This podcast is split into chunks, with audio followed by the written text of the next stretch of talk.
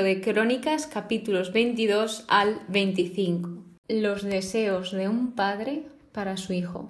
Así se titula el episodio de hoy. ¿Y eso porque Hoy veremos qué deseos le dejaba David a su hijo Salomón antes de morir.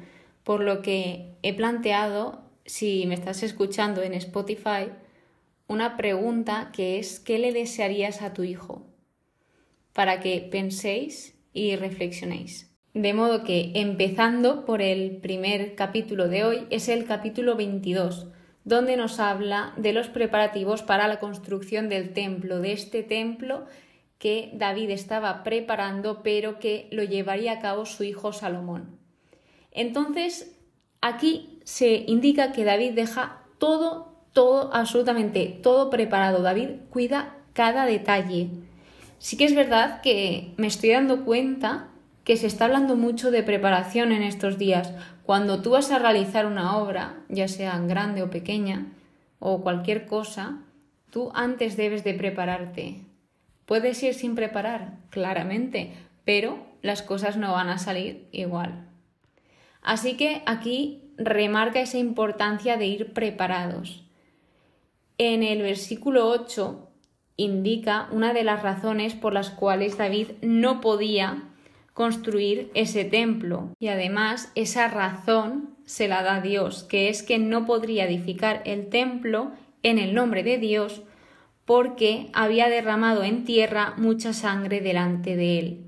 Entonces, bien, luego Dios le dice que sí que se podrá construir, pero lo construirá Salomón que Salomón significa hombre de paz y él tendría paz y tranquilidad en su reinado, que todo esto es gracias a David, gracias a la fidelidad que David tenía en Dios.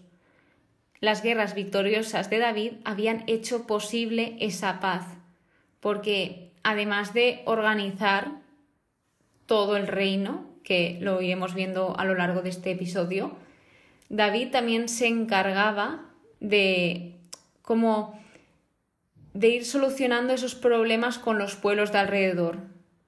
Él quería que estuviesen bien todos, pero claro, pues siempre había alguna que otra diferencia.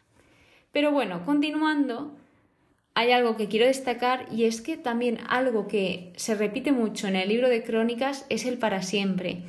Habla de la eternidad, de no algo temporal, sino de algo eterno.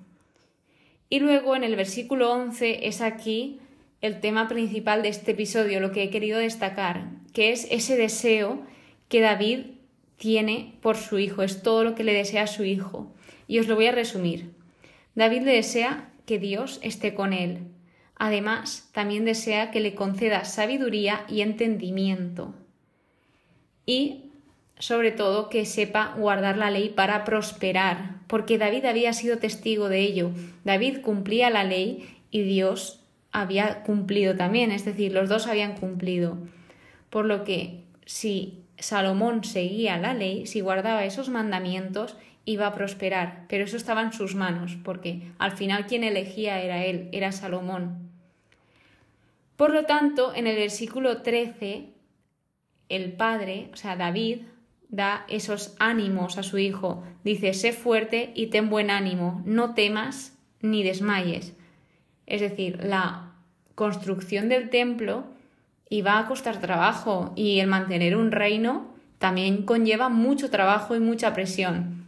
Pero aún así, su padre le dio mucho ánimo y le deseó todo esto. Dicho esto, en el versículo 16 le dice David, Así que ponte manos a la obra, con exclamación y todo, para que no se quedase ahí quieto sin hacer nada, sino que tenía que trabajar por ese templo y tenía que trabajar por su reino, además de por su relación con Dios. ¿Qué vemos aquí también?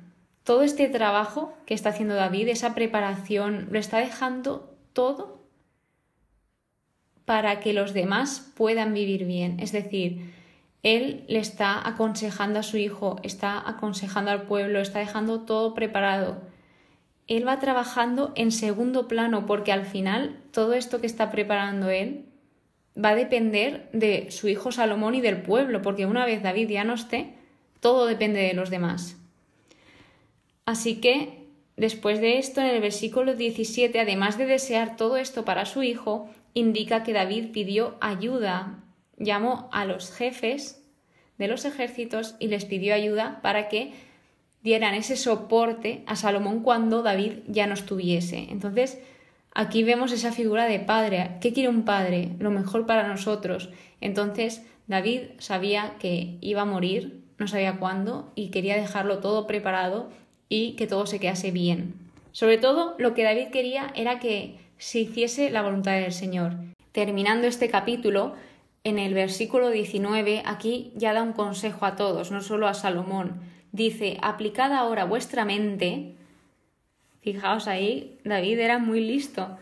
Y vuestra alma, ya no solo su mente, sino la alma también, a buscar a Yahvé, vuestro Dios. Así quiero terminar la explicación de este capítulo 22. Pasando al 23, aquí habla de la organización y los siguientes van a hablar de organización, los tres capítulos restantes que nos quedan. Aquí se organiza a los levitas en el, capítulo 23, donde generalmente el censo se hacía desde los 30 años para arriba, para esas funciones que debían de hacer los levitas. Pero en este caso cabe añadir que habían nuevas funciones en el clero, habían gobernadores, jueces y porteros. Y algo que he leído es que también cambiaron un poco las reglas, por así decirlo, porque el servicio de los levitas empezaba a los 30 años, pero se ve que se necesitaba a tantísimas personas que lo cambiaron a 20 años. Esto no lo he visto escrito, pero sí que en el estudio lo he podido ver. Entonces os lo comento también para que sepáis.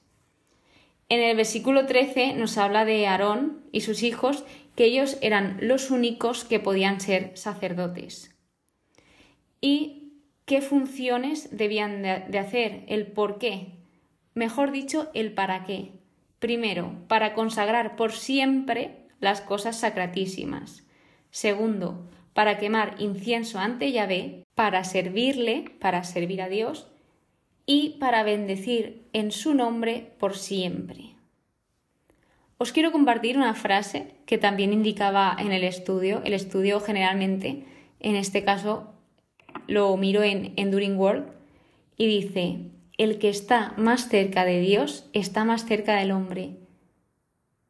Y es totalmente cierto cuando tú te interesas por cuidar esa relación con Dios, acercarte más a Él, aprender de Él, te vas acercando más a la realidad humana, porque conforme más cerca estés de Dios, más te importan las personas, más te importa ayudarlas, cuidarlas y sobre todo empiezas a verlas con otros ojos, empiezas como ya no solo a ver esa apariencia y el cómo son, sino a ir detrás del por qué esta persona está actuando así. Obviamente en muchas ocasiones nunca lo sabrás, pero sí que puedes comprender cosas que quizás si estás lejos de Dios es más complicado. Continuamos. Aquí nombran a Moisés, nombran a Moisés y lo nombran como varón de Dios, como hombre de Dios. Y en el versículo 30 habla de esas funciones que tenían los levitas, que era dar gracias conforme se levantaban en la mañana y alabar al Señor. En el versículo 32, acabando este capítulo, se refiere como sus colegas. En esta traducción que utilizo yo en mi Biblia, se refiere a sus colegas. Porque sí. Entonces, ¿qué decir para terminar este capítulo 23?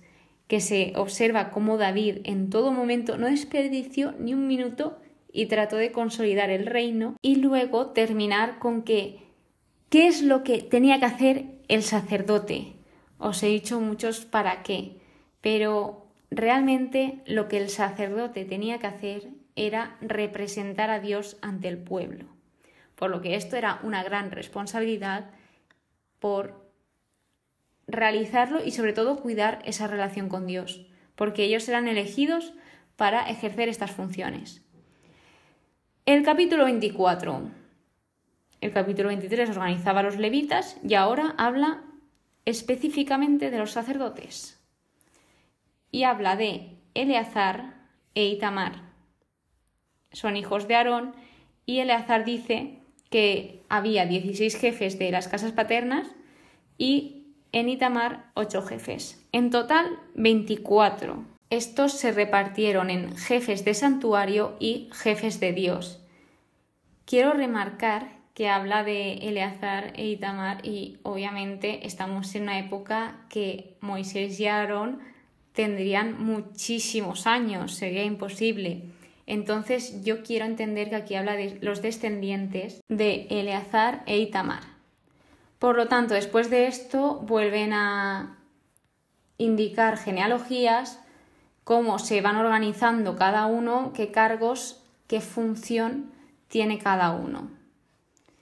Por lo que en el versículo 31 dice, recibieron el mismo trato las primeras familias y las últimas.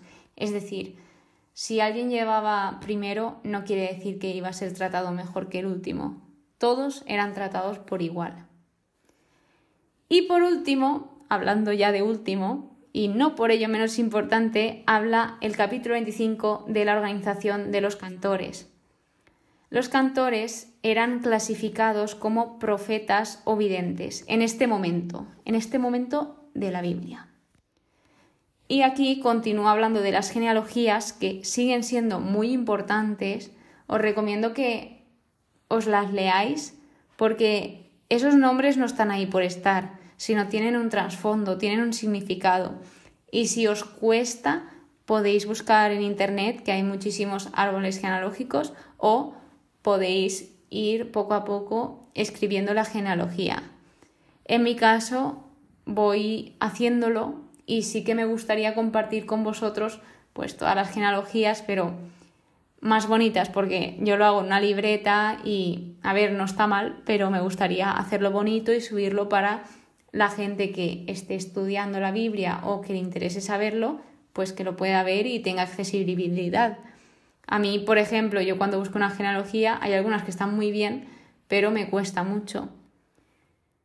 Entonces, continuando en el versículo 7, indica que estaban instruidos en el canto de Yahvé.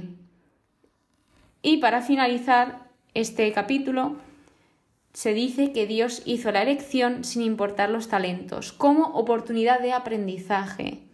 No quiere decir que todos cantaran increíble, sino que Dios fue eligiendo para darles esa oportunidad. Y bueno, organización tras organización, aquí acaba este capítulo. Espero que los deseos de David a su hijo Salomón os hayan inspirado un poco sobre cosas que le desearías a tu hijo o a tu hija y que hayáis aprendido. Muchísimas gracias por escucharme, de verdad. Estoy muy agradecida. Quería comentar, que nunca lo digo, que últimamente estoy apareciendo en varios países que ni me esperaba. O sea, es muy fuerte el ver cómo construcción va llegando a diferentes sitios del mapa. Y no sé, o sea, me está impactando ya que me levanto y veo cada día un país nuevo y no sé, daros las gracias por estar ahí al otro lado, por escucharme y sobre todo por querer aprender de Dios. Yo sé que en muchas ocasiones me equivoco porque pues soy una persona, no soy perfecta, aunque lleve dos años desde mi conversión, no es fácil entender la Biblia o hay cosas que aún me queda mucho por saber, pero para eso está este podcast, para si nos equivocamos, corregimos y salimos con un gran aprendizaje. Y nada, quería comentaros eso, daros las gracias otra vez y nos vemos en el siguiente episodio. Espero que paséis muy buen día y que Dios os bendiga siempre.